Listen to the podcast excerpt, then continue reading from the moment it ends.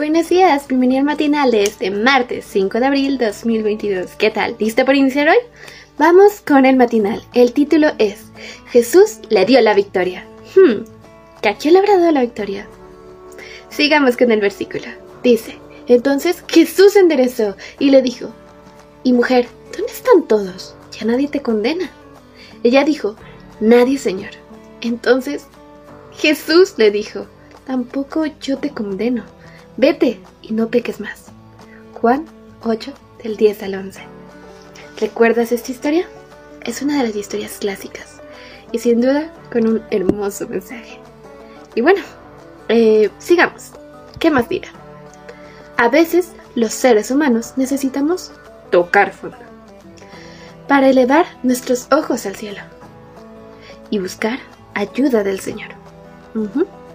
Ese fue el caso de María Magdalena, una mujer sorprendida en adulterio, que fue llevada ante Jesús con una pregunta tramposa. ¿Debía ella morir como lo decía la ley mosaica? ¿O era posible perdonarla, sabiendo que el pecado vergonzoso, bueno, del pecado vergonzoso que había cometido? ¿Tú qué opinas? Pero bueno, Jesús, que conocía los pensamientos de ellos, captó inmediatamente la trampa y salvó a la pobre víctima de un terrible castigo. Nunca más olvidaría a María Magdalena la bondad, la misericordia y el amor con que Jesús pronunció. Tampoco yo te condeno. Toda su vida le acordó que estuvo ante uno, que podía condenarla, y sin embargo, solo le ordenó, vete y no peques más. A partir de ese momento, la vida de María cambió para siempre. Sería maravilloso ver que todos aquellos que tocan fondo por el momento pecado, bueno, por el pecado, le culen a Cristo, pero tristemente muchos, por causa de la malignidad del pecado en que estuvieron inmersos, se apartan para siempre de Jesús. No ven que Jesús es la única salida. No ven a Jesús como la solución, sino que lo confunden con uno de los que condenarán alojando la primera piedra. El gran sentido de culpa que poseen los induce a rechazar a Jesús y su salvación. Así explicó Clifford Goldstein al decir, lamentar nuestra pecaminosidad delante de Dios no es lo mismo que servir al pecado, de manera que éste nos separe de una relación salvadora con Él. Uno reconoce la realidad del pecado en nuestro carácter y nos conduce a la cruz. La otra permite que el pecado nos consuma a tal grado que huimos de la cruz. Una nos hace comprender nuestra necesidad del Evangelio. La otra puede neutralizar todo el poder del Evangelio en nuestra vida. Qué irónico que el pecado, la cosa sola que nos hace necesitar la cruz, puede ser la sola cosa que Satanás usa para hacernos huir de ella. Checo un poco más esto en el libro, por sus, por sus llegas, en la página 138. Va. Querido hermano en Cristo, no esperes que el pecado te lleve a tocar fondo en tu vida espiritual. Puede ser peligroso.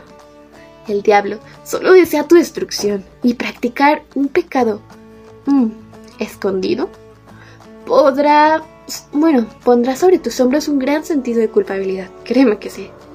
El Señor Jesús quiere darte la paz. Que la culpa levantó. Acéptalo.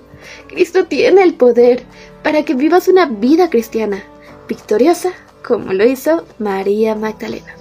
Bien, ¿qué opinas de este ejemplo y enseñanza de esta hija de Dios? Sin duda ha sido un gran tema el que hemos visto hoy, porque de una u otra forma cada uno en algún momento de su vida puede sentirse identificado con el tema que hemos visto. Porque somos humanos, es normal que nos equivocamos, que tengamos errores. Solamente que a veces, cuando pasa alguno de esos errores, nos sentimos muy culpables. Pero el detalle es qué va a pasar después de eso. Vamos... Perdón, vamos a cambiar, vamos a buscar mejorar. ¿Vamos a acercarnos más a Dios? ¿O vamos a alejarnos? Sin duda, como has visto en la historia de hoy, con María Magdalena, aunque todo el mundo estuviera allí buscando que él dijera, sí, yo te condeno y te lanzo la primera piedra, No lo hizo. Él dijo, ni yo te condeno. Él no había cometido pecado, aunque cada uno tuviera algo. Él no lo había hecho. Él podía lanzar una piedra si quería. Pero no lo hizo. Y no lo va a hacer con nosotros. Él en estos momentos está listo para aceptarnos, para, para darnos un abrazo, para estar ahí con nosotros. Él está listo para estar con nosotros. Pero a veces nosotros tenemos miedo, tenemos culpa, tenemos algo que nos separa. Pero no, no te dejes llevar tanto por eso. No sé qué sea ese dolor que quizá hayas llegado, quizá llegues a cometer en el futuro. Pero no creas que ya estás demasiado lejos como para volver. Sin duda, créeme, Dios es muy grande y bondadoso. Así que, si tú de corazón quieres mejorar, si tú de corazón quieres acercarte a Dios, hazlo.